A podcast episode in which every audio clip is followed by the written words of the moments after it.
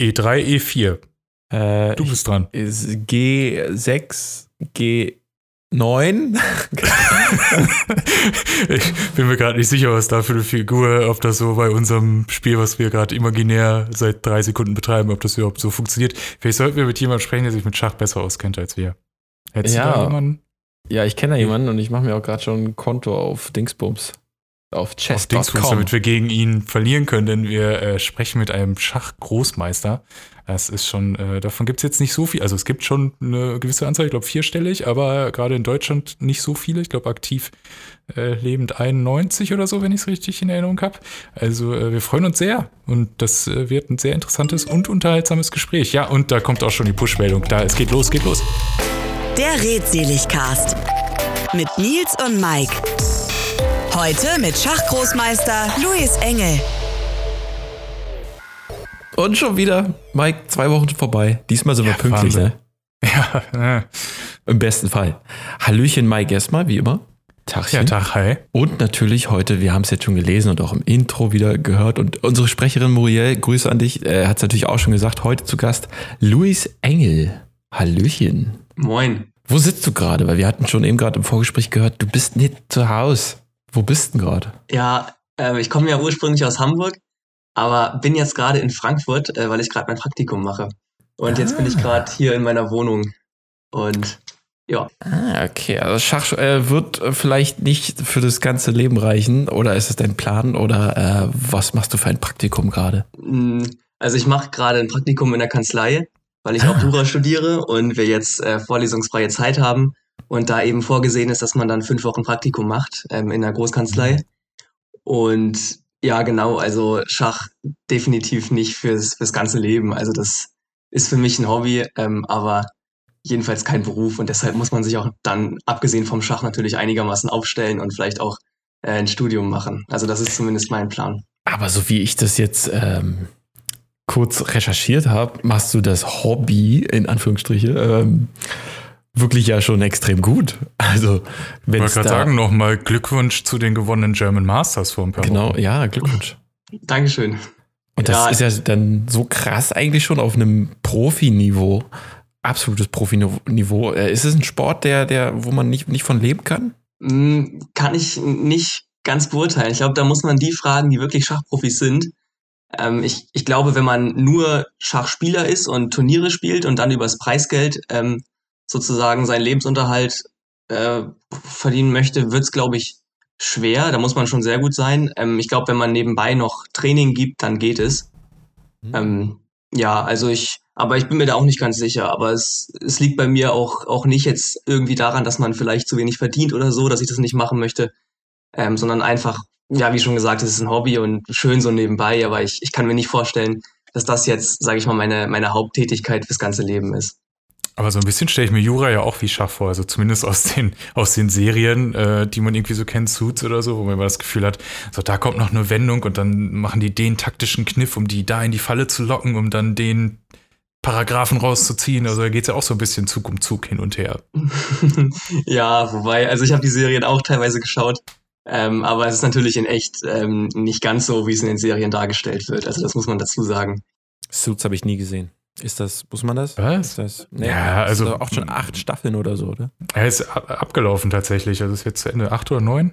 Ja, War irgendwie so. Also ich habe auch, ich habe auch nur den Anfang geschaut. Also ich habe da auch nicht Dann hast du alles richtig gemacht. geguckt. Ich glaube, die ersten zwei Staffeln waren noch super und dann, ah, dann wurde es echt langwierig.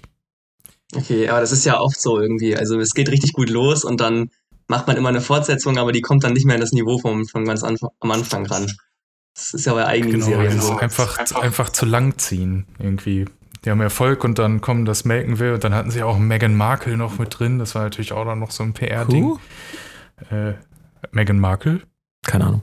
die mit Prince Harry verheiratet ist. Ah, ja. Da gab es dann diese ganz große Geschichte, dass sie dann da nicht mehr mitspielen durfte und so. Stimmt. Ähm, Okay, got it. Ja, ja das habe ich auch gelesen. äh, Ich Aber wo, wo wir bei Serien sind, hast du denn das Damen-Gambit geguckt, Louis? Ja, natürlich. Also ich, ich glaube, als äh, Schachspieler kommt man da nicht drum rum, die Serie zu gucken. Und wie Ähm, fandest und du ich, sie? ich fand sie ganz gut. Also ich ich fand vor allem äh, krass, wie realistisch das alles dargestellt wurde. Also es ist denen schon extrem gut gelungen. Und ich habe auch gelesen, dass, ich meine, Gary Kasparov, also ein ehemaliger Weltmeister, dass der auch da mitgeholfen hat, dass die Szenen äh, möglichst realistisch sind. Und das ist extrem gut gelungen. Und auch sonst fand ich die Serie ähm, echt cool. Also sie wird ja auch relativ äh, hoch gelobt und wurde auch, glaube ich, extrem viel geschaut. Also es hat mich selber mhm. überrascht, äh, wie viel die wirklich geguckt wurde, die Serie.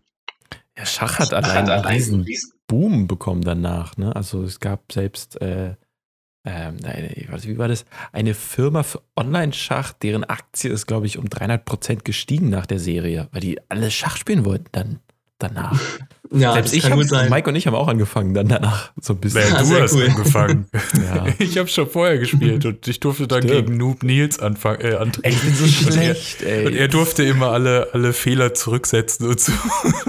Du hast auch einmal, einmal. Ja, okay, einmal habe ich auch, ja. Man sollte nicht morgens aufstehen und als allererstes, wenn man noch im Bad so halb verschlafen ist, den Zug Oh ja, das, der, das war ein legendärer, äh. legendärer Fail. Aber, äh, also ich habe total, ich habe gegen meinen Bruder, gegen meine Frau gespielt und ich war eigentlich, ich habe glaube ich einmal nur gewonnen insgesamt, war einfach diese, diese Konzentration ähm, in diesem Moment war mir immer irgendwie das, ja, so nebenbei am iPhone, zack, und dann irgendwie ist das alles so lalifari. Für Schach genau das Richtige nebenbei. Ja, total, überhaupt nicht. Deswegen, äh, spielst du, wo spielst du Schach, wenn du Freizeit hast, wenn du gerade nicht im Turnier spielst? Ähm, also ich spiele tatsächlich relativ wenig online.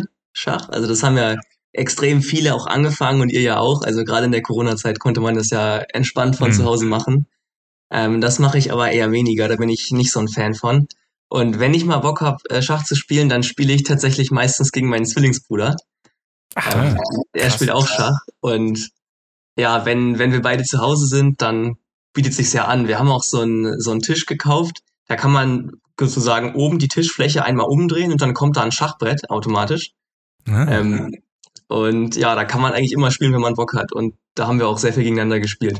Wie ist denn das, das Niveau? Ist das auch ausgeglichen oder bist du, weil du einfach äh, allgemein mehr spielst, dann Elo-mäßig weiter, weiter oben anzusiedeln? Ja, also Elo-mäßig bin ich schon besser. Ähm, aber wir machen es dann so, dass er meistens eins, zwei Joker hat, wenn er mal Züge zurücknehmen darf. Oder ah. äh, ich spiele mit ein bisschen weniger Zeit. Und ähm, ja, so, so bekommen wir das ungefähr hin, dass dass er auch relativ oft auch mal gewinnt. Also äh, gerade im Moment macht er wahrscheinlich deutlich mehr Training als ich und hat mich jetzt die letzten Male auch ziemlich abgezogen. ähm, also es ist jetzt nicht so, dass ich jede Partie gewinnen würde, das ist gar nicht. Also es ist schon relativ ausgeglichen, würde ich sagen.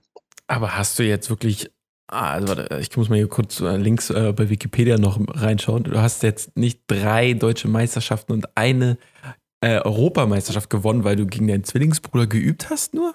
Und dann bist du dahin? Oder? Ach so, nein, nein. Natürlich gehört da auch eine Menge Training dazu. Also, ähm, ich habe früher extrem viel Schachbücher gelesen. Also wirklich, ähm, ja, extrem viel. Auch teilweise irgendwelche Zeitschriften dann mehrmals gelesen, obwohl ich die eigentlich schon kannte. Okay. Ähm, und, und auch sonst ist wie bei jedem anderen Sport eigentlich auch. Also durch, durch viel Training kommt man dann auch weit. Und hm. Ja, also ich habe auch, jetzt im Moment mache ich nicht mehr ganz so viel Training, aber ich habe schon früher relativ viel gemacht, würde ich sagen. Wie kamst du eigentlich zum Schachspiel? Ähm, das ist tatsächlich ein, ein, ziemlicher Zufall gewesen, weil meine Eltern haben es mir gar nicht beigebracht. Ähm, die spielen beide, also die kennen beide die Regeln, aber spielen eigentlich äh, nie Schach. Und ich habe das über einen äh, Schulfreund in der ersten Klasse kennengelernt, weil wir so ein, oh, so ein wow. Schachbrett rumstehen hatten bei uns im Klassenraum und er halt immer gegen andere Leute gespielt hat und immer gewonnen hat. Und ich mhm. wusste halt gar nicht, was es überhaupt für ein Spiel ist und wie die Figuren ziehen. Das kannte ich alles noch gar nicht. Habe ihn dann mal gefragt, ob er mir das beibringen kann. Und das hat er dann gemacht. Und dann bin ich, glaube ich, das nächste Jahr dann äh, erstmal in die Schach AG von unserer Schule gegangen, weil mir das so viel Spaß gemacht hat. Und dann hat sich das so langsam entwickelt. Und dann bin ich, glaube ich, mit acht oder neun erst in den Verein gekommen. Erst. ja gut, ja, für die Schachwelt ist, ist es, ich glaube, da fängt man eher mit fünf an oder so, ne? Ja, das ist wirklich relativ spät. Also gerade mein Verein, der Hamburger SK, äh, da haben wir extrem viele Leute, die jetzt in den Verein kommen und noch sehr, sehr jung sind. Also hm. da war ich vergleichsweise eher spät dran. Ja, aber lustig, dass dein damaliger Grundschulmitschüler äh, jetzt allen sagen kann, ja, ich habe dem deutschen Meister Schachspiel beigebracht. ja, das stimmt. Wobei er selber spielt eigentlich, ich glaube, er spielt gar kein Schach mehr. Also, Habt ihr mal wieder gespielt? Nee, wir nicht mehr gegeneinander. Ist ja auch lustig. Ja, vor allen Dingen, ich Jahren. hatte, vor allem, ich hatte mir jetzt hier noch aufgeschrieben, wie denn deine MitschülerInnen damals äh, so auf dich reagiert haben, weil bei uns war Schach, also vor allen Dingen eine Schach-AG an der Grundschule, sowas hatten wir nicht. Ich glaube, wir hatten, ich weiß auch nicht mal, ob wir ein Schachbrett da hatten, wenn dann vielleicht in so einer komischen Spielesammlung. Aber es ist schon zu lange her bei mir. Ähm, aber im Gymnasium kann ich mir zum Beispiel da haben wir, also ein paar Leute haben Schach gespielt oder gewusst, wie es geht, aber da hat man halt irgendwie Magic gespielt oder Doppelkopf oder keine Ahnung, halt irgendwas, was man auch mal so in die 5-Minuten-Pause pressen kann. Ähm, wie war das bei dir? Ist, ist, man da Exot, also außer jetzt in der ersten Klasse, wo anscheinend zumindest eine Person es auch gespielt hat? Also, na, ist eigentlich eine gute Frage. Ich weiß es auch gar nicht mehr genau. Ähm, schon so lange ist glaube, das bei dir jetzt auch nicht mehr. ja, also ich, ich glaube, in der, in der ersten Klasse haben wir schon, da gab es schon einige, die gespielt haben. Und danach, also in der Klasse haben wir eigentlich nicht mehr gespielt, meine ich. Ähm, okay, okay. Da war es dann irgendwie kein Thema mehr. Ja, müsste ich nochmal drüber nachdenken, aber weiß ich gerade auch nicht. Aber ich, ich würde sagen, es war eigentlich nur so eine Sache in der ersten Klasse. Und mhm. eigentlich auch immer nur einmal im Jahr Thema, nämlich immer, wenn dieses Turnier war, ähm, das Alsterufer Turnier, also rechtes gegen linkes Alsterufer, wo dann unendlich viele Schüler hin äh, gehen auch einige einfach nur, weil sie den Tag frei haben wollen und nicht in die Schule gehen wollen. Sehr Aber da war es dann einen Tag lang ähm, ja, Thema und danach eher nicht mehr. Was war dein Geburtsjahr nochmal? 2002. Boah. Junge 18. Einer der, also ich, es gibt noch jüngere Großmeister, aber bist schon, ich glaube, du bist der aktuellste Großmeister aus Deutschland, oder? Äh, was meinst du mit aktuellster? Also der, der jüngste? Also der, der letzte, der, der, was sagt man da, ausgezeichnet, gekürt, ernannt wurde? Der letzte Ach so, meinst du? Ja, das, das kann gut sein. Ich glaube, Vincent Keimer wurde ungefähr zeitgleich mit mir Großmeister. Also kennt ah. ihr vielleicht auch. Also er ist nochmal zwei Jahre mhm. jünger als ich und nochmal deutlich stärker. Und wir haben, ich glaube, wir haben im, innerhalb von einer Woche haben wir beide ähm, unsere letzte Großmeisternorm, also die letzte Anforderung erfüllt an den Großmeistertitel und sind dann beide gleichzeitig Großmeister geworden. Ich wollte gerade sagen, kannst du vielleicht mal unseren ZuhörerInnen erklären, ähm, also den Begriff haben sicherlich alle schon mal gehört, aber man denkt immer, ja gut, wie wird man das? Muss man da irgendwie den Besten besiegen und hat dann den WWE-Gürtel und dann ist man ein Großmeister? ähm, es sind bestimmte Kriterien, die man erfüllen muss, richtig? Ja, genau. Also man, man muss jedenfalls nicht den Weltmeister besiegen. Ich, ich glaube, weil ich wurde zumindest vor kurzem gefragt, weil das in dem Damen-Gambit anscheinend so ein bisschen da, so dargestellt wird. Also ich wusste es auch nicht mehr, aber ähm, nee, man muss nicht den Weltmeister besiegen, sondern man muss einmal ähm, seine Elo-Zahl, also so eine, so eine Wertungszahl, die ungefähr angibt, wie, wie stark man spielt, ähm, mit der muss man über 2500 kommen. Und mhm. man muss dazu noch ähm, drei Turniere spielen, wo man eine bestimmte Leistung gegen andere Großmeister erzielen muss. Und ja. wenn man das beides dann ähm, geschafft hat, dann wird man erst Großmeister. Und äh, bei mir war es zum Beispiel so, ich war schon vergleichsweise früh über diese Elo-Marke drüber, die man haben musste. Aber mir fehlten mhm. noch ähm, die ganzen Turniere, die ich noch spielen musste. Also ich musste dann darauf warten, dass ich bei einem Turnier gegen äh, starke Gegner eben eine bestimmte Leistung dann äh, abliefern kann. Und ähm, äh, du hast es quasi gerade noch rechtzeitig vor, vor der Pandemie geschafft, weil jetzt gibt's oder gab es zumindest wahrscheinlich gar nicht so viele Turniere, oder? Ja, das stimmt. Also das, das Timing war schon gut bei mir, äh, muss ich mal ganz kurz sagen. Also gerade am Anfang von der Pandemie, so im letzten Jahr, ähm, als ich dann auch Abi geschrieben habe, da war eigentlich überhaupt nichts. Ähm, und jetzt geht das aber so langsam wieder los. Also es, es gibt wieder ähm, Turniere vor Ort, aber es war wirklich eine lange Zeit, konnte man nur online spielen. Und mhm. das war auch äh, für mich sehr schade, weil ich so ein bisschen mit dem Gedanken gespielt habe, vielleicht nach meinem Abitur äh, ein Jahr lang durch die Welt zu reisen und nur Schachturniere zu spielen. Mhm. Also ein Schachjahr machen. Ähm, das haben auch einige gemacht und das hatte ich so ein bisschen überlegt, das vielleicht zu machen, aber dann, ja, ja, gab es halt keine Turniere und dann äh, hatte ich da keine ah, Wahl mehr. Aber Reisen ist gerade auch schwer. Ja, ja, das ging natürlich nicht. Und auch Schachturniere, wo man dann oft mit vielen Leuten in einer Halle spielt, ähm, ja, geht natürlich auch dann nicht so gut. Aber gerade Schach ist ja eigentlich doch der Sport, äh, der Corona-mäßig dann doch eigentlich sehr schnell wieder möglich ist. Ist ja jetzt nicht so, dass es wie beim Ringen irgendwie Körperkontakt gibt, im besten Fall.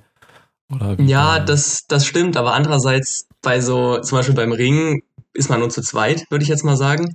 Und wenn man, wenn man Schach spielt, ist man, wie gesagt, bei so Turnieren ist man meistens in einer Halle und ist da auch über mehrere Stunden, weil so Schachpartien äh, können ja schon lange dauern. Mhm. Und deshalb ist es dann doch problematisch. Also es, es gab auch so Turniere, wo man irgendwie zwischen, also in der Mitte vom Brett, zwischen den Spielern so eine, so eine Glaswand aufgestellt wurde. ja. um das irgendwie in den Griff zu bekommen. Aber es ist auf jeden Fall ähm, nicht so einfach in Corona-Zeiten. Also gerade weil man eben so lange teilweise die Partien spielt und dann eben sich die ganze Zeit gegenüber sitzt, äh, ist es, glaube ich, nicht so einfach. Wie lang war denn deine äh, längste Runde? Ich glaube, es war sogar bei der bei irgendeiner Jugend-WM in der U10, glaube ich. Ähm, und das waren, ich meine, sechseinhalb Stunden. Also ich, wow. ich weiß noch, ich war der allerletzte, der noch gespielt hat. Ähm, und in meinem Turnier. Nee, leider verloren. Oh das war nicht so schön. Leider. Also aber, aber wie läuft ewig. das dann? Aber ist das ja. dann wie beim Darmgambit, wo die zwischendurch dann so eine, ich weiß nicht wie, mehr, wie man es genannt hat, aber so eine Art Pause dann quasi eingelegt haben? Oder ist das wirklich am Stück? Nee, also es ist wirklich am Stück. Also es gab früher wow. mal, äh, gab es was, das nannte sich Hängepartien. Da hat man dann nach einer bestimmten Zeit, also keine Ahnung, vielleicht vier Stunden, äh, hat man die Partie unterbrochen und dann seinen Zug in so einen Brief geschrieben und dann am nächsten ja, Tag genau. weitergemacht. Aber das gibt's jetzt nicht mehr. Also es wird in einem Stück gespielt. Ähm, aber es klingt härter als es ist, weil man natürlich während der Partie, man muss nicht die ganze Zeit am Brett sitzen, sondern man läuft auch mal viel rum und entspannt sich dann in der Zeit, wenn der Gegner gerade am Zug ist. Ähm, aber das wird schon in einem Stück äh, gespielt. Ja, Nils, unsere Partien haben ja teilweise tagelang gedauert, aber immer nur, Tage, weil du ja. Stunden für deinen Zug gebraucht hast. ich habe Tage gebraucht für meinen weiteren Zug. Ja, das ist ja halt auch immer doof. Wie, wie ist das? Ähm, das imponiert mir ja auch immer, dass du wirst ja vermutlich auch, und du sagst schon, du wanderst dann manchmal da rum, äh, entspannst ein bisschen, wirst aber ja wahrscheinlich immer noch die Brettkonstellation im Kopf haben mit den Figuren. Ähm, das finde ich ja immer krass, was für ein Gedächtnis, also nicht nur natürlich, was äh, potenzielle Züge und so weiter anbelangt, aber was so Spielsituationen und so anbelangt. Also hast du da ein, äh, so, ein, so ein entsprechend ausgeprägtes Gedächtnis, dass du, weiß nicht, auch zum Beispiel eine Konstellation auf dem Brett siehst und weißt, ah, das war aus dem und dem Spiel entweder von mir oder vom Weltmeister? Mm, ja, würde ich schon sagen. Also das, das klingt ein bisschen komisch. Also man, man trainiert es jetzt auch nicht direkt, aber ich, ich würde sagen, es, es passiert einfach, wenn man ganz normal trainiert und sich eben viel damit beschäftigt dass man dann, ähm, dass es einem immer leichter fällt, Sachen wiederzuerkennen oder vielleicht auch sich sozusagen das Brett im Kopf vorzustellen. Also wenn ich jetzt während der Partie rumlaufe, dann könnte ich immer noch sagen, wie genau es steht, weil ich es einfach äh, dann im Kopf habe. Aber mhm. das entwickelt sich so automatisch, wenn man viel Training macht. Also das, das trainiert man jetzt nicht speziell, würde ich sagen. Ja, schade, dass es Wetten das nicht mehr gibt. Das wäre dann natürlich perfekt. Ähm, wir hatten jetzt schon ein paar Mal diesen Elo-Wert. So, äh, wir drei alte Schachhasen wissen natürlich, was es damit auf sich hat. Ähm, du hast schon grob erklärt, ähm, ist quasi im Grunde genommen ja ein Wert, der angibt, ähm, wie, wie gut man ist oder auf was für einem Level man sich bewegt. Ähm, kann, kannst du grob erklären, wie der zustande kommt? Also kriegst du die Punkte zugeteilt, wenn du gegen stärkere SpielerInnen gewinnst und da kriegst du da mehr Punkte, als wenn du gegen schwächere gewinnst? Wie läuft das ab? Ja, also ganz am Anfang hat man noch keine Elo und man muss dann erstmal ein Turnier spielen gegen andere Leute, die schon eine Elo-Zahl haben. Und dann, mhm. äh, je nachdem, wie gut man gegen die gespielt hat und auch wie stark die anderen waren, bekommt man dann eine Start-Elo zugeteilt. Und äh, ja, dann davon ausgehend, immer wenn man gegen Leute spielt, die auch eine Elo haben, ähm, ist es dann so natürlich, wenn man gegen die gewinnt oder gut spielt, dass man dann eben Elo-Punkte dazu bekommt. Und wenn man natürlich verliert, dann verliert man auch Elo-Punkte. Und mhm. ja, dabei ist es auch so, je stärker die Gegner, desto mehr Elo-Punkte kann man natürlich auch gewinnen, wenn man dann ähm, gegen die Leute gewinnt. Müsst ihr bei den Turnieren dann auch immer diese Zettelchen äh, ausfüllen? Also eure Züge da eintragen? Ja, die Notation, ja, das ist ähm, zumindest bei, bei Langzeitpartien ist das Pflicht. Also man muss die ganze Zeit mitschreiben während der Partie. Und wenn man da selbst mal einen Fehler macht? Oder ist es dann, oder in welcher, also wie wichtig sind die, wie spielabhängig sind diese Notizen? Nee, eigentlich, eigentlich nicht. Das ist nur, damit man danach die Partie nochmal ähm, nachvollziehen kann. Aber ich, ich würde sagen, eigentlich passieren da auch so gut wie nie Fehler. Also man, man kann das eigentlich. Ähm, und wenn mal Fehler passieren, also es schreiben ja zum Glück immer zwei Leute mit, also man selber und der Gegner. Und dann, dann hm. kriegt man das meistens hin. Also das Aber ist nicht, jeder trägt nur seine Züge ein. Nee, man trägt auch die vom Gegner ein. Ach so. Also, dass man, das ist, glaube ich, eigentlich dafür gedacht, also einmal, weiß ich nicht, für den Turnierdirektor oder so, dass man auch die Partie dann nachvollziehen kann, ob das Ergebnis auch wirklich stimmt. Ähm, aber auch für sich selber, dass man dann später, wenn man nochmal Lust hat, äh, sich das Ganze nochmal selber anschauen kann und nochmal nachvollziehen kann, wie man so gespielt hat. Also dafür ist das ganz nützlich. Und ich, ich meine, es ist auch Pflicht, also selbst wenn man jetzt nur noch wenig Zeit hat und eigentlich schnell ziehen muss, da muss man trotzdem immer noch nebenbei die Züge einmal kurz aufschreiben. Stimmt, das ist ja auch noch so eine Sache mit den, ähm, äh, bei dieser sechseinhalb Stunden ähm, Session wird es ja wahrscheinlich kein Zeitlimit gegeben haben. Wie ist das bei ähm, Wettbewerben wie jetzt der Deutschen Meisterschaft oder German Masters oder so? Ähm, habt ihr da ein, ein, Gesamtbudget an Zeit und arbeitet mit einer Uhr? Ja, also eine Uhr gibt es eigentlich immer. Ähm, und man hat immer eine bestimmte Zeit für jede Partie.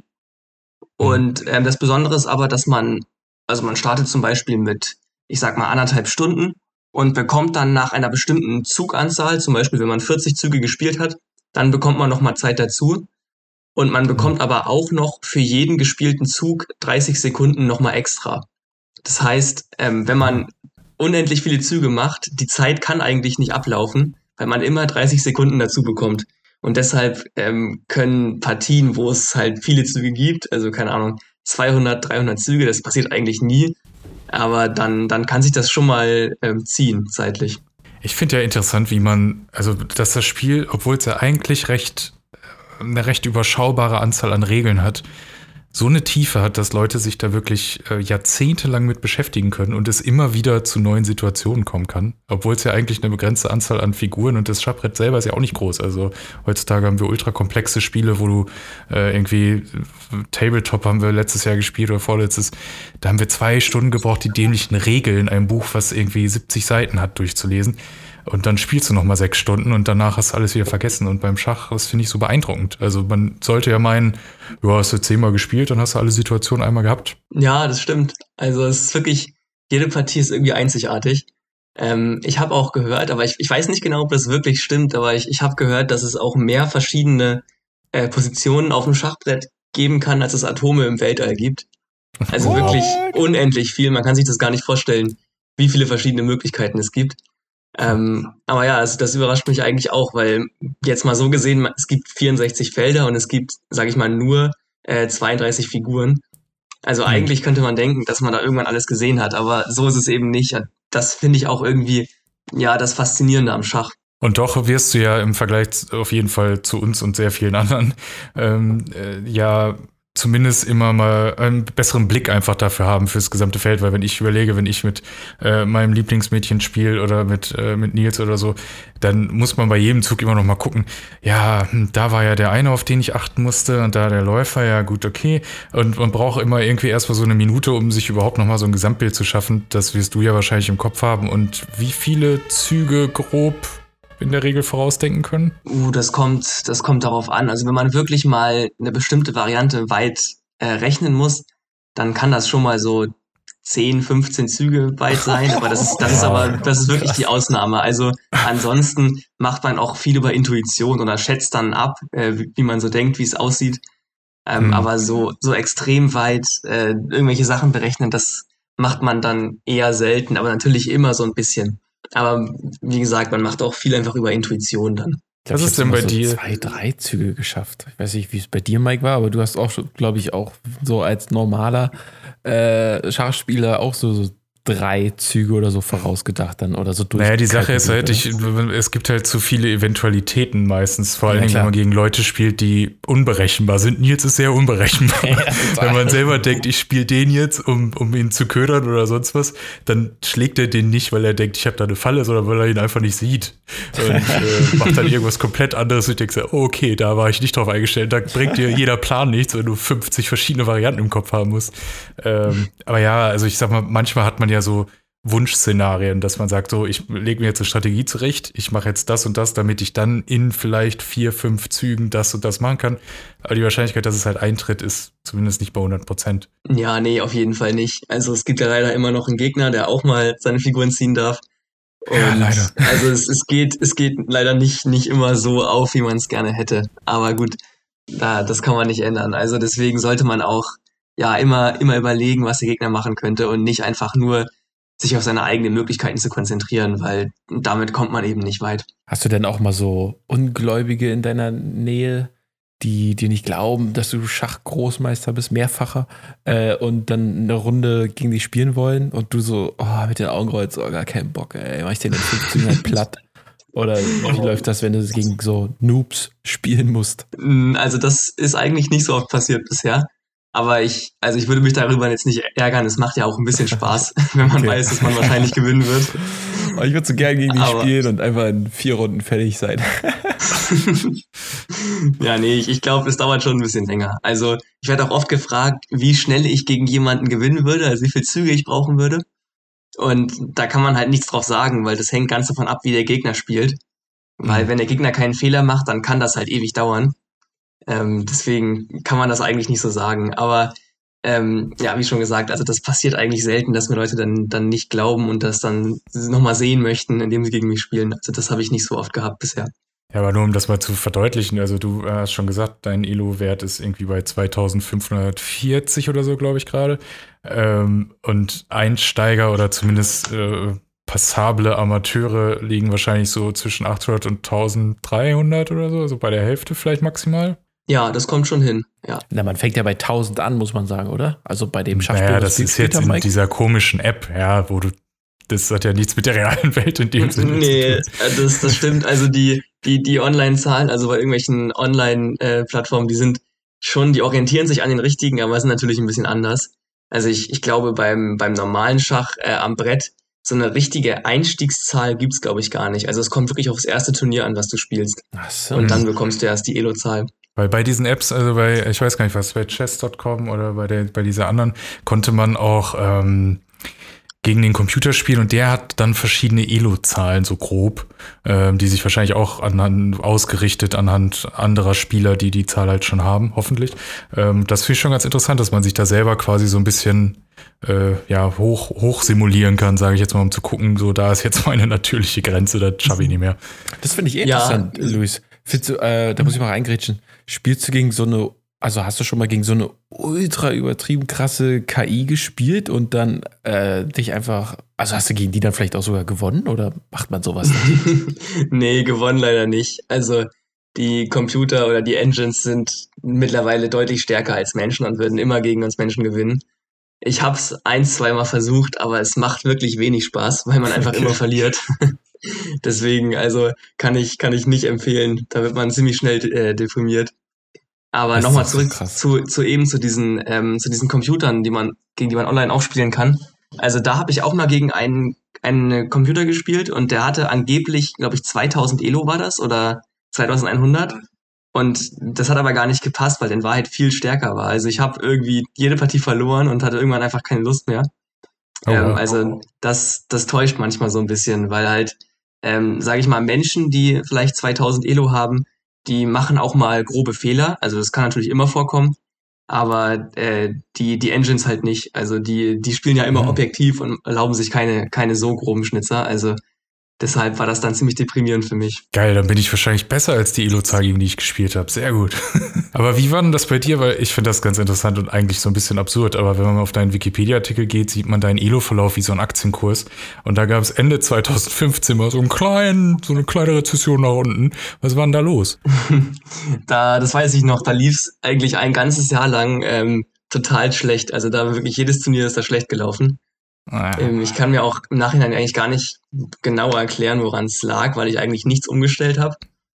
Aber es hm. gibt einfach manchmal so Phasen, wo es extrem gut läuft. Also zum Beispiel jetzt gerade bei mir. Ähm, und einfach Phasen, wo es nicht so gut läuft. Ähm, ja, das ist ganz normal. Ich meine, es ist ja in jedem anderen Sport auch so, dass es mal besser läuft.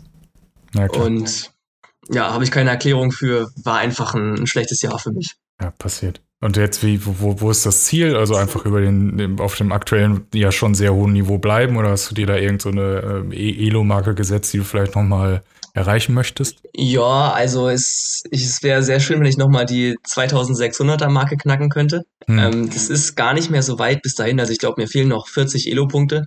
Aber ich befürchte, dass ich gerade ein bisschen zu wenig Training mache dafür. Und es ist auch so, äh, je höher man mit der Elo-Zahl kommt, desto langsamer kommt man dann ähm, nach oben. Also es dauert immer länger, je höher man ist. Mhm. Ähm, deswegen, also 40 Elo-Punkte hört sich erstmal nicht so viel an, aber das ist schon ein ganz, ganz schönes Stück. Und ja, ich weiß nicht genau. Also ich würde mich natürlich extrem freuen, wenn ich da irgendwie nochmal hinkommen könnte. Ja, du hast ja noch dein ganzes Leben vor dir. Da äh, sollte es zumindest an der Zeit nicht mangeln. Oder wie ist das? Also ich meine, der, die Schachweltmeister sind doch teilweise, zumindest äh, geht es auch noch so bis in die, in die 30er Jahre und so. Gibt es da irgendwo eine eine, ja, so einen körperlichen Punkt, wo man sagt, da, da baut das Gehirn so schnell ab, dass, oder so sehr ab, dass man einfach sich zumindest nicht mehr steigern kann? Das ist eine sehr gute Frage. Also ich, wenn ich so überlege, es, es gibt auf jeden Fall Leute, die immer noch zu den äh, Top-Spielern der Welt gehören, die schon ja 40 sind oder noch älter. Deswegen ist es schwer zu sagen, ich, aber ich glaube, es fällt einem deutlich leichter, sich zu verbessern, wenn man noch jünger ist. Also hm. ich, ich glaube, irgendwann kann man noch seine Zahl vielleicht eine ganze Zeit lang halten, aber sich dann noch zu verbessern, ist, glaube ich, eher unwahrscheinlich. Also das muss man dann vorher machen. Und ich, ich würde so schätzen, das beste Schachspieleralter, würde ich so denken, ist vielleicht so 25. Würde ich schätzen. Okay. Also ich, ich weiß es auch nicht, aber das, das wäre so mein Tipp. Dass man halt auch schon so ein bisschen Routine und Erfahrung aufgebaut hat auf einem bestimmten Niveau, aber trotzdem halt noch schnell denken kann. Ja, genau. Hast du denn sonst noch andere äh, Sachen, die du gern machst? Also, also hobbymäßig? Also das ist ja meist hat man ja noch immer so ein so was ganz anderes vielleicht im Repertoire, um sich ein bisschen so den Ausgleich zu finden. Ja, also ich, ich spiele auch äh, Fußball im Verein, auch schon seit Ewigkeiten. Also ich habe ah, okay. Fußball sogar vor Schach angefangen. Also da war ich, glaube ich, fünf oder so. Ähm, genau, das ist so mein Ausgleich und das ist mir auch wichtig, weil ja, wenn man Schach spielt, man sitzt eben die ganze Zeit am Brett und bewegt sich dann mhm. natürlich nicht so viel. Und deswegen ist es für mich extrem gut, dass ich noch Fußball dann als Ausgleichssport habe. Nice. Physische zu mentalen. Sehr gut. Aber sonst irgendwas so zocken oder so äh, oder äh, viel auf diesem Instagram und TikTok? Äh, wie, ist, wie, ist, deine Meinung zu solchen äh, Dingen, Techniken und? Also Instagram habe ich auch. Das ist eigentlich so ganz gut, um Kontakt zu halten. Ähm, TikTok habe ich mal einmal runtergeladen, aber dann relativ schnell wieder gelöscht. Also das, mhm. ähm, ich brauche ich ehrlich gesagt nicht. Also ich, ich glaube, wenn man da auch einmal drin ist, dann nimmt das immer mehr Zeit in Anspruch. Und deswegen habe ich es lieber schnell gelöscht. Also ja, aber ansonsten, also auch auf Instagram bin ich jetzt nicht so super aktiv. Aber ja, kann man natürlich machen. Also machen ja auch viele in meinem Alter. Mike, hast du TikTok? Sagen, ne? das, äh, ich habe TikTok tatsächlich, bei mir ging, war es erst ähnlich wie, wie bei Louis, dass ich es mir irgendwann mal installiert hatte, so als es überhaupt anfing und dann ähm, nie wirklich genutzt, beziehungsweise hatte so ein bisschen Angst, dass man da irgendwie süchtig wird oder ich fand es auch nicht so toll, weil da gab es ja auch so, gibt es ja immer noch so ein paar Datenschutz und na, sonstige Problemchen. Äh, ich habe es tatsächlich nur um meinen mein YouTube-Kanal ein bisschen äh, da den Content zu verbreiten. Also ich nutze es nicht aktiv, um zu konsumieren, sondern ich packe da nur so ein bisschen drauf und teste es so ein bisschen, weil es zwischendurch ganz gut klappen sollte, weil es war ja das große Ding. Aber äh, ja, so richtig traue ich dem Braten auch nicht. Aber wie du schon gesagt hast, Luis, eigentlich ist das ja oder sind ja viele Sachen bei der Jugend, glaube ich, heutzutage mehr angesagt als Schachspielen. Also äh, gut, jetzt durch Darmgambit und so gibt es ja immer noch mal so ein paar Sachen, aber ich habe das Gefühl, das ist so ein äh, war ja schon zu meiner Jugend, die leider auch schon 20 Jahre her ist, ja auch schon so ein altes Spiel der alten Generation, was man dann so für sich wiederentdeckt hat und dann gemerkt hat, oh, das hat ja auch Charme, obwohl es halt nur die paar Figürchen sind.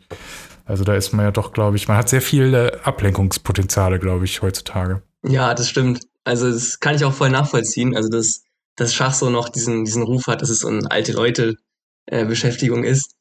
Aber wie schon gesagt, also gerade bei unserem Verein und ich glaube auch, auch allgemein fangen immer mehr junge Leute an, Schach zu spielen. Und das finde ich eigentlich natürlich sehr gut. Also hm. es sind nicht so wenige, wie man vielleicht denkt. Das musst du ja eigentlich auch schon nach der Serie gespürt haben, oder? Dass dann jetzt auf einmal mehr Leute im Verein anfangen. Vielleicht sogar auch ältere Leute. Oder? Ja, ja, auf jeden Fall. Es sind auch einige auf mich zugekommen und die mir erzählt haben, dass sie durch die Serie jetzt auch angefangen haben, äh, Schach zu spielen. Ähm, und so, also das hat das nochmal ordentlich gepusht natürlich. Wurde ja auch ganz viel in Berlin gedreht, ja? Ja, haben sie? Ah ja, stimmt, im Hotel, ne? Zumindest. Nee, die... mehr, mehr. Das wurde, glaube ich, zu 90 Prozent in Berlin-Brandenburg gedreht. Das glaubt man gar oh, nicht. Oh, wow. Okay. Ja. Ja, das haben sie schon schön inszeniert. Also ich fand ja ein paar, paar Schwächen so in der, in der, in der Erzählweise hier und da. Äh, auf das Schachspiel kann ich nicht eingehen. Das fand ich soweit alles authentisch, aber Louis hat es ja schon schon noch mal besser eingeordnet. Ähm, aber insgesamt war es schon sehr, sehr atmosphärisch. Ich finde, da wäre auch die Frage, äh, Mike, hau du los. Heute haben wir es aber auch. Äh, also immer schön, schön äh, synchron eröffnen. Ähm, ich ich finde ja das Schachspiel jetzt gar keine konkrete Frage, aber ähm, ich finde das tatsächlich auch entspannend. Also wahrscheinlich siehst du es ein bisschen anders, wenn du bei, bei einem Turnier spielst und da irgendwie jetzt unbedingt in die nächste Runde willst oder sogar um Preisgeld spielst.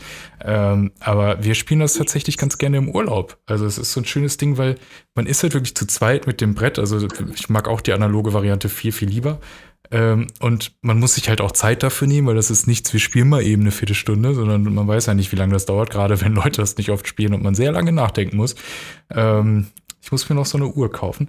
Äh, ja, aber ich finde das entspannt. Also man hockt sich dann einfach auch mal, man kann halt, kann es halt auch überall mitnehmen, ne? Also du brauchst keinen Strom und so, hockt sich in den Park bei Sonnenschein und spielt einfach mal eine Runde. Ja, auf jeden Fall. Also denke ich auch. Ich meine, klar, also wenn man ohne Uhr spielt, ist es sowieso deutlich entspannter. Also dann ist es wirklich auch gut für den Urlaub. Und ich habe auch, ähm, ich war letztens im, im Urlaub auf Rügen und da habe ich auch am Strand einige gesehen, die da auch einfach mit dem Schachbrett waren und das einfach gespielt ah, cool. haben. Also das kann man, kann man echt gut machen. Und wie schon gesagt hast, man braucht da kein WLAN und nichts für. Äh, einfach das Brett mitnehmen und dann kann es losgehen. Schon mal einfach so an, fremden, an einen fremden Tisch gegangen und gesagt, wollen wir mal spielen? um so mit so einem Augenzwicker. nee, einfach so nicht, wobei ich glaube, es gab, es gab einen Fall, da kennt ihr diese, dieses Gartenschach, diese, diese großen Schachfelder mit den großen oh, ja. Figuren? Ja, ja. Und äh, da hat einer auch gespielt, hat irgendwie gewonnen und war auch sehr überzeugt von sich ähm, und dann bin ich da hingekommen und habe natürlich dann gegen ihn gespielt, weil ich mal gucken wollte, wie gut er wirklich ist. Ähm, das war so der einzige Fall, aber, aber ansonsten, ansonsten eher nicht. Ja, jetzt musst du schon weiter erzählen. Hast du den Ach Typen so, zum naja. Heulen gebracht? Nein, der, der, war schon ein bisschen, bisschen älter. Aber der hat auch erzählt, so, ja, ähm, ich, ich spiele, er meinte, er spielt im Verein Schach und dass ich eine ganz, also dass er eine ganz gefährliche Eröffnung spielt, die irgendwie die wenigsten nur kennen, aber die extrem gut ist. Ah, ja, und ja. Ähm, ehrlich gesagt, er hat mir dann die Eröffnung gezeigt und die auch gegen mich gespielt, aber das war eigentlich gar nicht so eine gute Eröffnung. Also es war wahrscheinlich mehr heiße Luft dann bei ihm. Und ich habe auch die Partie zum Glück gewonnen dann gegen ihn. Hast ihn seine 40 Jahre alte Eröffnung zerstört, die er schon sein Leben lang spielt wahrscheinlich, wo er glaubt hat, dass es die beste ist. Aber das finde ich auch interessant. Es gibt ja massig verschiedene Eröffnungen, die alle einen eigenen Namen haben, oder? Weißt du, wie viele das etwa sind? Ähm, Eröffnungen, also ich sind da schon einige. Ich schätze mal so, so 50 bestimmt. Okay. Also ist nicht das gibt auch Gambit äh, auch eine Eröffnung? Also der, ja, der genau. Titel für eine Eröffnung? Ah, okay, ja. Ja, ich, das ist auch in der entscheidenden Partie gegen äh, Borgov, in der letzten Folge ist es, glaube ich. Ich hoffe, ich spoilere jetzt niemanden ähm, da spielt ja Beth Harmon auch das Damen-Gambit, also die Eröffnung. Und ich meine, dass es auch deshalb so benannt ist, die Serie. Das wäre jetzt nach, wie alt ist die jetzt schon? Ein Jahr oder so? Bestimmt, oder? Ja, ja. bestimmt. Ich glaube, die kam noch zu Corona raus, so kurz, kurz nach Corona, oder? Äh, ich glaube auch letztes Jahr im Sommer oder so. Wie, wie ist denn das, äh, du hast schon gesagt, äh, mit, ohne Uhr ist entspannter. Uhr habt ihr bei Turnieren an sich immer, aber spielst du auch diese ähm, Schnellschach- oder Blitzschach-Varianten, wo man wirklich nur so ein paar Sekunden jeweils hat? Ja, also hin und wieder. Es, es gibt sogar richtige Turniere in Schnellschach und Blitzschach. Also das kommt auch jetzt immer mehr in Mode, weil das auch zum Beispiel äh, zuschauerfreundlicher ist. Also das ist spannender zuzugucken, als wenn man da mhm. ewig wartet, bis, bis die Leute endlich mal ihren Zug machen. Aber so in Turnieren mitgespielt habe ich da eigentlich selten. Aber wenn ich zum Beispiel zu Hause gegen meinen Bruder spiele, ähm, dann spielen wir eigentlich immer Blitzschach. Einfach weil das irgendwie schneller geht und man kann mehr Partien spielen. Mhm. Ähm, und dann spielen wir meistens, also meistens spielen wir so, dass er fünf Minuten hat für die ganze Partie und ich drei Minuten. Also da ah, okay. muss man sich dann schon beeilen. Da gibt's auch nicht nochmal irgendwas obendrauf. Also wenn die Zeit um ist, hat man halt verloren. Ja, ist auch zum Zuschauen deutlich spannender als normales Schach. Das würde ich mal gern sehen. Streamst du sowas? Also bist du auf Twitch aktiv? Ich war mal eine Zeit lang aktiv, so in dieser Corona-Zeit. Habe ich mit einem Freund hm. zusammen ähm, einen äh, Twitch-Kanal aufgemacht. Also kann ich vielleicht ganz kurz Werbung hier machen. Äh, der heißt äh, Lockdown Chess. Aber es ist, glaube ich, in den letzten Monaten so ein bisschen eingeschlafen, das Projekt, weil man halt jetzt auch wieder alle anderen Sachen machen kann, äh, die vorher eben nicht gingen. Also man kann raus, sich mit Freunden treffen und so weiter. Mhm. Und deshalb haben wir schon länger nicht mehr gestreamt. Aber wer weiß, vielleicht fangen wir ja doch nochmal irgendwann äh, wieder an. Ich habe direkt mal ein äh, Follow dagelassen. Kriege ich bestimmt eine Benachrichtigung, wenn der Stream mal wieder gestartet wird. Ja, Benachrichtigungen sind aktiviert. So wir das auch. Super. Hast du denn sonst noch irgendwelche ähm, Einsteiger-Tipps, also jetzt alle, die diese Folge anhören, weil sie ähm, jetzt unbedingt mal anfangen wollen mit dem Schachspiel oder sich, sich verbessern wollen. Es gibt ja auch Leute, die machen schon so ein bisschen, aber was ist so der Schritt, wo man sagt, so ab, ab jetzt nimmt man es so ein bisschen ernster? Mhm, okay, also Einsteiger-Tipps. Ich glaube, was für die meisten am wichtigsten ist, ähm, am Anfang ist erstmal in der Eröffnung, dass man versuchen sollte, alle Figuren irgendwie rauszuziehen, also vor allem die Springer und die Läufer und schnell mit dem König zu rochieren weil ähm, viele Anfänger und auch ich äh, ganz früher sind direkt mit der Dame raus und haben irgendwie versucht, was anzugreifen. Aber mhm. äh, damit kommt man eben nicht weit. Also das ist, glaube ich, ein Tipp, mit dem man schon relativ viel äh, gewinnen kann. Und auch noch, es klingt jetzt komplett, naja, offensichtlich, aber man sollte immer auch beachten, was der Gegner vielleicht mit seinem letzten Zug geplant hat, weil das war auch bei mir früher so, ich habe immer nur auf mich, mich selbst und meine eigenen Ideen geschaut, aber eben nicht geschaut, was der Gegner eigentlich macht. Und ja, wenn man darauf achtet, dann hat man auch schon ähm, einen Vorteil, würde ich sagen, gegenüber seinen Gegnern. Also die, die beiden Tipps. Und das Allerwichtigste, was eigentlich über allem steht, ähm, dass man auf jeden Fall das machen sollte, was einem am meisten Spaß macht. Also wenn wenn es einem Spaß Sehr macht, gut. einfach Partien zu spielen, dann sollte man das machen.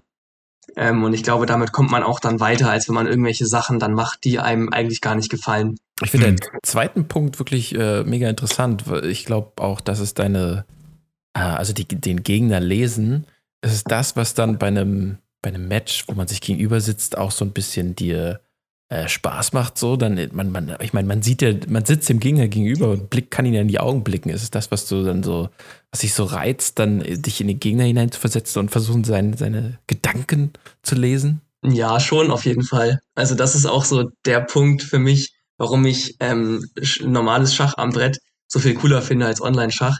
Ja, Weil man eben, man sieht immer, wie der Gegner reagiert auf jeden Zug. Man kann auch oft erkennen, wie er sich gerade so fühlt. Also ob, ob er äh, zuversichtlich ist, ob er sich vielleicht gerade nicht so sicher ist. Ähm, und das finde ich eigentlich extrem cool. Und das fällt halt beim Online-Schach komplett weg. Ähm, und deshalb, ja, aber das, das, das reizt mich schon, würde ich sagen. Ich glaube, Mike, das müssen wir auch nochmal machen. Wir müssen uns gegenüber sitzen und uns anschauen. Ja, auf jeden Fall. dann, dann brauchst du hoffentlich nicht äh, drei Tage, um deinen Zug zu machen. Äh, auf jeden Fall nicht, nee. Das ist bei ja, machen wir. Machen. Ja, das machen wir äh, nächste Woche oder so.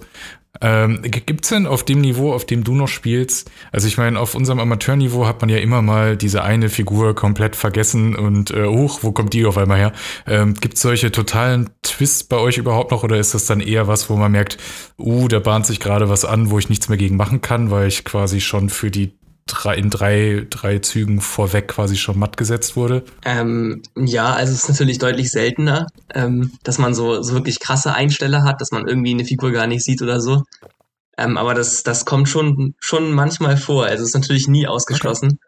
Okay. Ähm, keine Ahnung, um jetzt mal einen Vergleich zu bringen, äh, genau wie beim Fußball, manchmal so wirklich krasse Fehlpässe irgendwie passieren, äh, kann das beim mhm. Schach eben genauso mal vorkommen, dass man irgendwie was ganz Dummes übersieht und äh, die ganze Partie einstellt.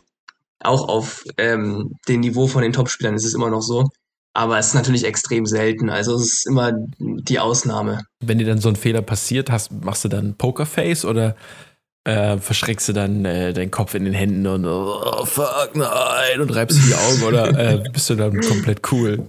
Nee, also ich glaube, ich bin jemand, dem dann das eher leicht ansieht, wie ich gerade so zufrieden bin. Ich weiß es auch selber. Aber ich, es fällt mir dann schwer, meine Emotionen zu verstecken. Also manche können das oh, richtig gut, den kannst du wirklich gar nichts ansehen. Aber das ist bei mir auf jeden Fall nicht so. Also da, da kann man dann immer sehen, ähm, ob das gerade alles ein Plan war oder ob ich einfach wirklich die Figur eingestellt habe. Ja, das würde mich ja so mega nerven, wenn, wenn ich da gegen, gegenüber, äh, mir einen gegenüber sitzen habe, der so ein Stein ist, wo gar nichts passiert. Ja, deswegen ja. ist Schach doch, glaube ich, auch in der Öffentlichkeit gefühlt so ein bisschen kühl, oder? So ein kühler Sport, weil die Leute halt wirklich, also die, die man so viel im Fernsehen und so sieht, halt da sitzen und das recht, recht stur und konsequent durchspielen. Ja, klar, also die, ich sag mal, die, die absoluten Top-Spieler, die lassen sich natürlich deutlich weniger anmerken. Aber also auch da passiert es manchmal, zum Beispiel vom, vom Weltmeister Magnus Carlsen, vielleicht kennt ihr ihn hm. oder zumindest den Namen schon mal gehört. Äh, da gibt's auch so, so Videos, wo er wirklich nach, nach verlorenen Partien ziemlich ausrastet. Ähm, also das kommt auch vor, aber ist natürlich eher die Ausnahme. Also meistens bleiben die dann äh, schon relativ cool bei den Partien. So, jetzt hast du den Weltmeister schon angesprochen. Ähm, ist, ist dein Ziel, den Titel auch noch zu bekommen? Also es wäre nett, wenn es noch klappt. Ich, ich glaube, das ist ein bisschen äh, zu viel gewollt. Also das werde ich nicht schaffen. Dafür mache ich einfach zu wenig und habe auch wahrscheinlich nicht genügend Talent dafür. Ähm, mein Ziel war es aber mal, dass ich vielleicht äh, zumindest im Juniorenbereich mal Weltmeister werde. Also ich hätte in der U18 letztes Jahr hätte ich noch mitspielen können und da hätte ich auch vielleicht eine Chance gehabt. Aber das Turnier ist dann leider abgesagt worden ähm, wegen ja. Corona. Also es war gerade im, es war letztes Jahr im Herbst, wo es dann wieder losging mit der zweiten Welle. Und ja, das war sehr schade. Also da wäre so die einzige halbwegs realistische Chance gewesen für mich, irgendwie Weltmeister zu werden. Ähm, ja, ich befürchte, dass, dass der Zug jetzt ähm, wahrscheinlich abgefahren ist. Aber klar, also ich, ich würde nicht Nein sagen, wenn es klappt. Ja, schade für den Blogbetreiber von Louis wird Weltmeister.wordpress.com, glaube ich. Ähm, aber vielleicht klappt es ja noch. Wir wünschen auf jeden Fall äh, viel, viel Erfolg. Danke, aber äh, ich, ich, ich denke, die Chancen sind nicht, nicht allzu hoch. Ja, aber du studierst jetzt auch Jura, um dann irgendein so Schlupfloch zu finden, die dann die einfach rauszuklagen und am grünen Tisch zu gewinnen. Genau, ähm, aber wir können, wir können ja vielleicht noch einen zweiten Werbeblock machen. Ähm, und zwar hast du ja zusammen mit Carsten Müller letztes Jahr, äh, die, ich weiß nicht, ob es auch mit Corona vielleicht zusammenhängt, dass das dann, dass noch ein bisschen mehr Zeit war, ähm, ähm, ein Buch rausgebracht. Willst du darüber noch was erzählen? Ja, kann ich gerne machen. Also ich habe zusammen mit meinem äh, Schachtrainer, du hast ja schon gesagt, äh, Carsten Müller, ähm, letztes Jahr im Sommer zusammen ein Buch geschrieben ähm, über das Thema, das hatten wir auch eben schon angesprochen so ein bisschen, und zwar das Thema Spielertypen. Also ähm, verschiedene Arten Schach zu spielen. Also es gibt verschiedene Spielstile, wie es auch, keine Ahnung, beim Fußball auch Teams gibt, die vielleicht offensiver spielen oder welche, die defensiver spielen. Äh, gibt es mhm. eben auch beim Schach Leute, die einen ganz anderen Stil einfach haben äh, als andere.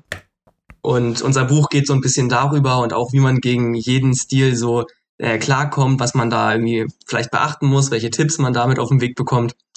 Ähm, darum geht's in unserem Buch.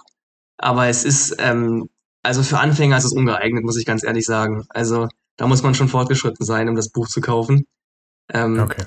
Aber ja, es war auch gar nicht mal so sehr wegen, wegen Corona. Es hat sich nochmal angeboten natürlich, aber so die, die Idee war eigentlich, dass ich dann im Sommer mein Abi gemacht habe und dann eben in den, also bevor dem Studium losging, dann eben Zeit hatte. Und da haben wir das mhm. dann gemacht. Und ja, also es hat eigentlich ganz gut gepasst, so von der Zeit her. Und ähm, fand ich auch ein sehr cooles Projekt. Aber ja, wie gesagt, also der Markt für so ein Buch ist dann natürlich entsprechend klein. Es gibt nicht so viele ähm, Schachspieler, die das Buch sich vielleicht kaufen könnten. Aber mhm. trotzdem, wenn ihr Interesse habt, ähm, schaut es euch gerne mal an. Genau. Ich habe mal geguckt, die, die Elo von Magnus Carlsen, der, der Boss, ist 2888. Das ist extrem hoch, ja. Und ich meine, dass er auch zwischenzeitlich mal fast 100 Punkte Vorsprung hatte auf den zweitbesten der Welt.